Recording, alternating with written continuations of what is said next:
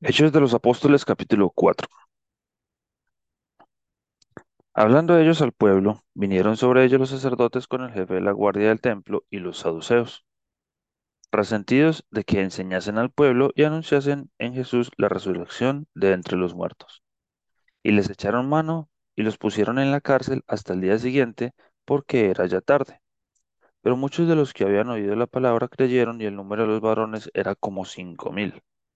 Aconteció al día siguiente que se reunieron en Jerusalén los gobernantes, los ancianos y los escribas, y el, sumer- y el sumo sacerdote Anás, y Caifás, y Juan, y Alejandro, y todos los que eran de la familia de los sumos sacerdotes. Y poniéndoles en medio, les preguntaron, ¿con qué potestad o en qué nombre habéis hecho vosotros esto?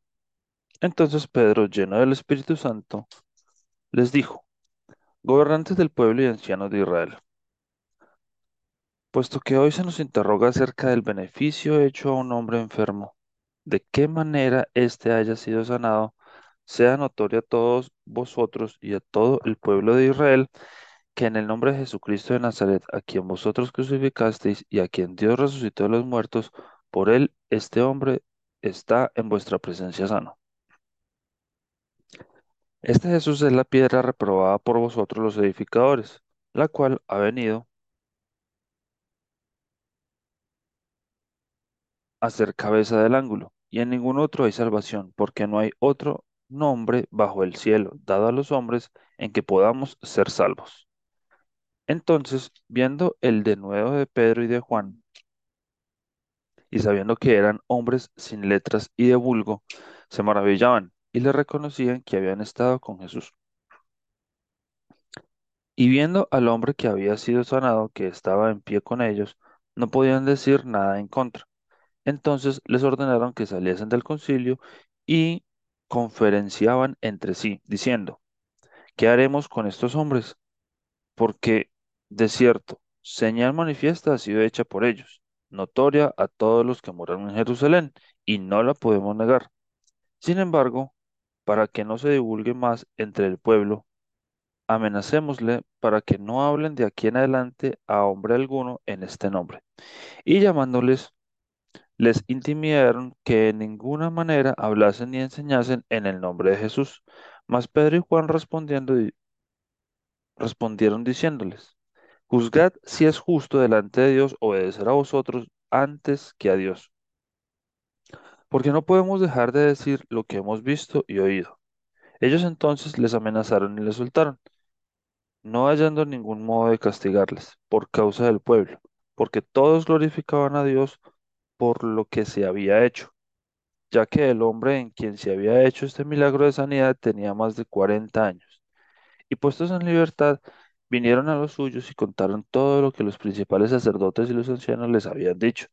Y ellos, habiéndolo oído, alzaron unánimes la voz a Dios y dijeron, Soberano Señor, tú eres el Dios que hiciste el cielo y la tierra, el mar y todo lo que en ellos hay, que por boca de David tu siervo dijiste, ¿por qué se amotinan las gentes y los pueblos piensan cosas vanas?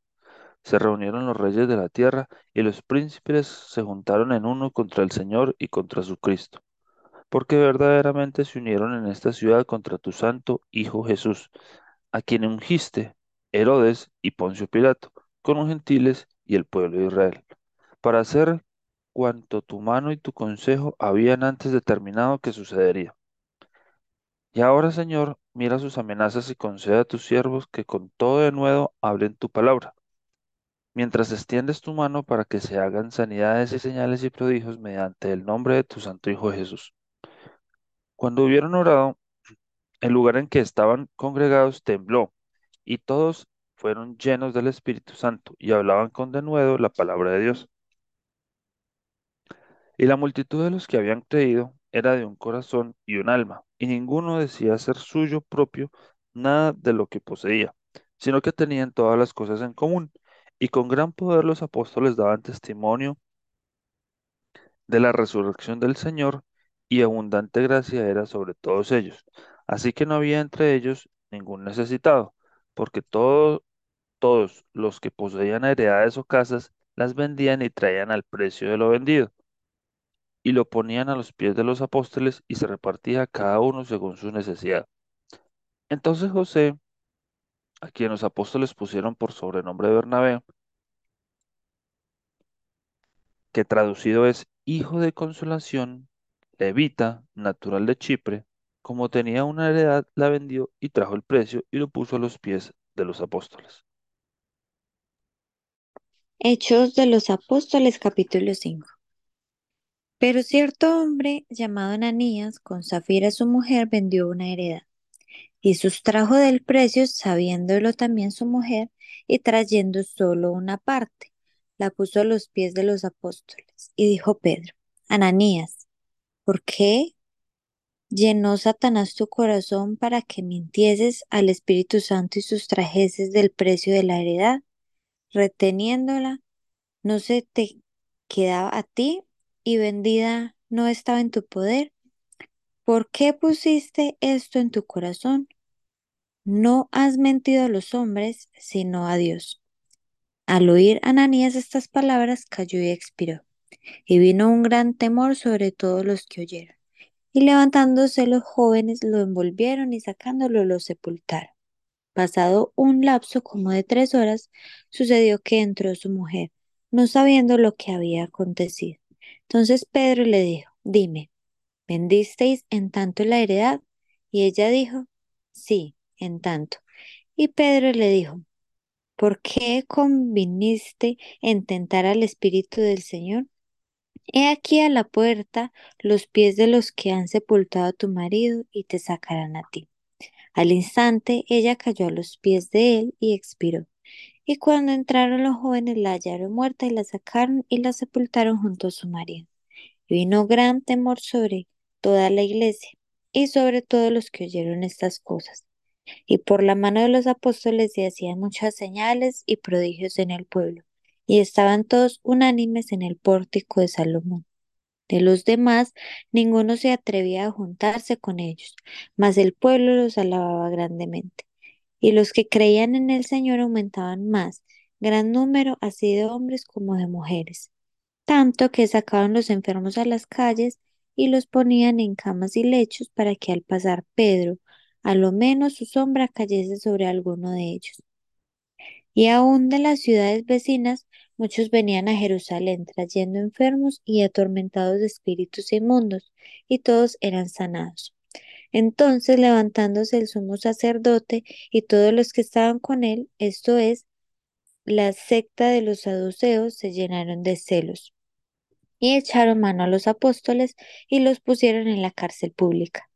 Mas un ángel del Señor, abriendo de noche las puertas de la cárcel y sacándolos, dijo, Id, y puestos en pie en el templo, anunciad al pueblo todas las palabras de esta vida.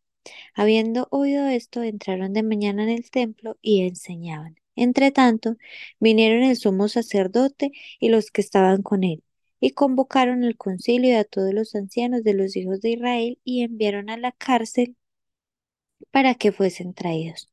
Pero cuando llegaron los alguaciles no los hallaron en la cárcel. Entonces volvieron y dieron aviso, diciendo, Por cierto, la cárcel hemos hallado cerrada con toda seguridad y los guardas afuera de pie ante las puertas. Mas cuando abrimos, a nadie hallamos dentro.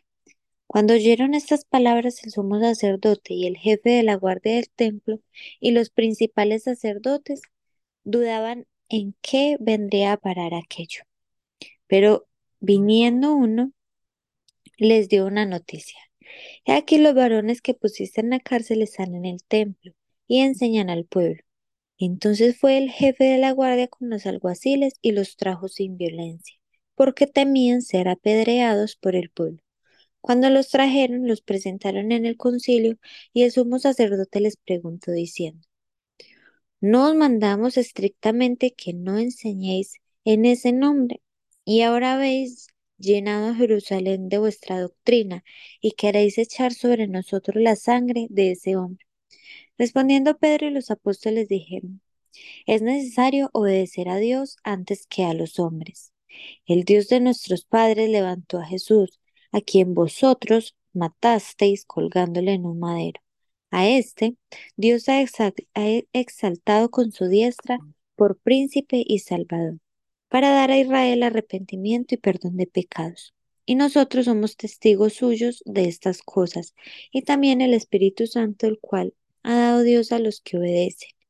Ellos, oyendo esto, se enfurecían y querían matarlos.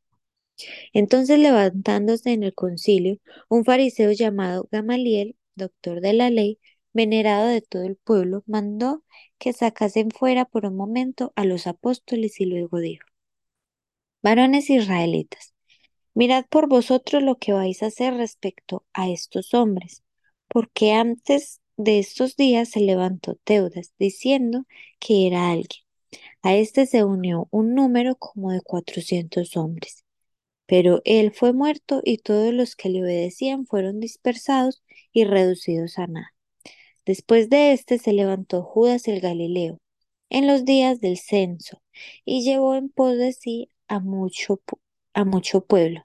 Pereció también él y todos los que obedecían fueron dispersados. Y ahora os digo, apartaos de estos hombres y dejadlos, porque si este consejo o esta obra es de los hombres, se desvanecerá. Mas si es de Dios, no la podréis destruir. No seáis tal vez hallados luchando contra Dios. Y convinieron con él, y llamando a los apóstoles después de azotarlos, les intimaron que no hablasen en el nombre de Jesús, y los pusieron en libertad. Y ellos salieron de la presencia del concilio, gozosos de haber sido tenidos por dignos de padecer afrenta por causa del nombre. Y todos los días en el templo y por las casas no cesaban de enseñar y predicar a Jesucristo. Hechos capítulo 6. En aquellos días, como creciera el número de los discípulos, hubo murmuración de los griegos contra los hebreos, de que las vidas de aquellos eran desatendidas en la distribución diaria. Entonces los doce convocaron a la multitud de los discípulos y dijeron, no es justo que nosotros dejemos la palabra de Dios para servir en las mesas. Buscad pues, hermanos, de entre vosotros a siete varones de buen testimonio, llenos del Espíritu Santo y de sabiduría, a quienes encarguemos de este trabajo. Y nosotros persistiremos en la oración y en el ministerio de la palabra. Agradó la propuesta a toda la multitud y eligieron a Esteban, varón lleno de fe y del Espíritu Santo, a Felipe, a Procoro, a Nicanor, a Timón, a Parmenas y a Nicolás, prosélito de Antioquía a los cuales presentaron ante los apóstoles, quienes orando les impusieron las manos, y crecía la palabra del Señor, y el número de los discípulos se multiplicaba grandemente en Jerusalén. También muchos de los sacerdotes obedecían a la fe, y estaban lleno y Esteban lleno de gracia y de poder hacía grandes prodigios y señales entre el pueblo. Entonces se levantaron unos de la sinagoga llamándole, unos de la sinagoga llamada los libertos y de los de Sirene, de Alejandría, de Cilicia y de Asia, disputando con Esteban pero no podían resistir a la sabiduría y al espíritu con que hablaba. Entonces sobornaron a unos para que diesen que le habían oído hablar palabras blasfemas contra Moisés y contra Dios. Y soliviantaron al pueblo, a los ancianos y a los escribas, y arremetiendo le arrebataron y le trajeron al concilio, y pusieron testigos falsos que decían, este hombre no cesa hablar palabras blasfemas contra este lugar santo y contra la ley. Pues le hemos oído decir que ese Jesús de Nazaret destruirá este lugar y cambiará las costumbres que nos dio Moisés. Entonces, todos los que estaban sentados en el concilio, al fijar los ojos en él, vieron su rostro como el rostro de un ángel.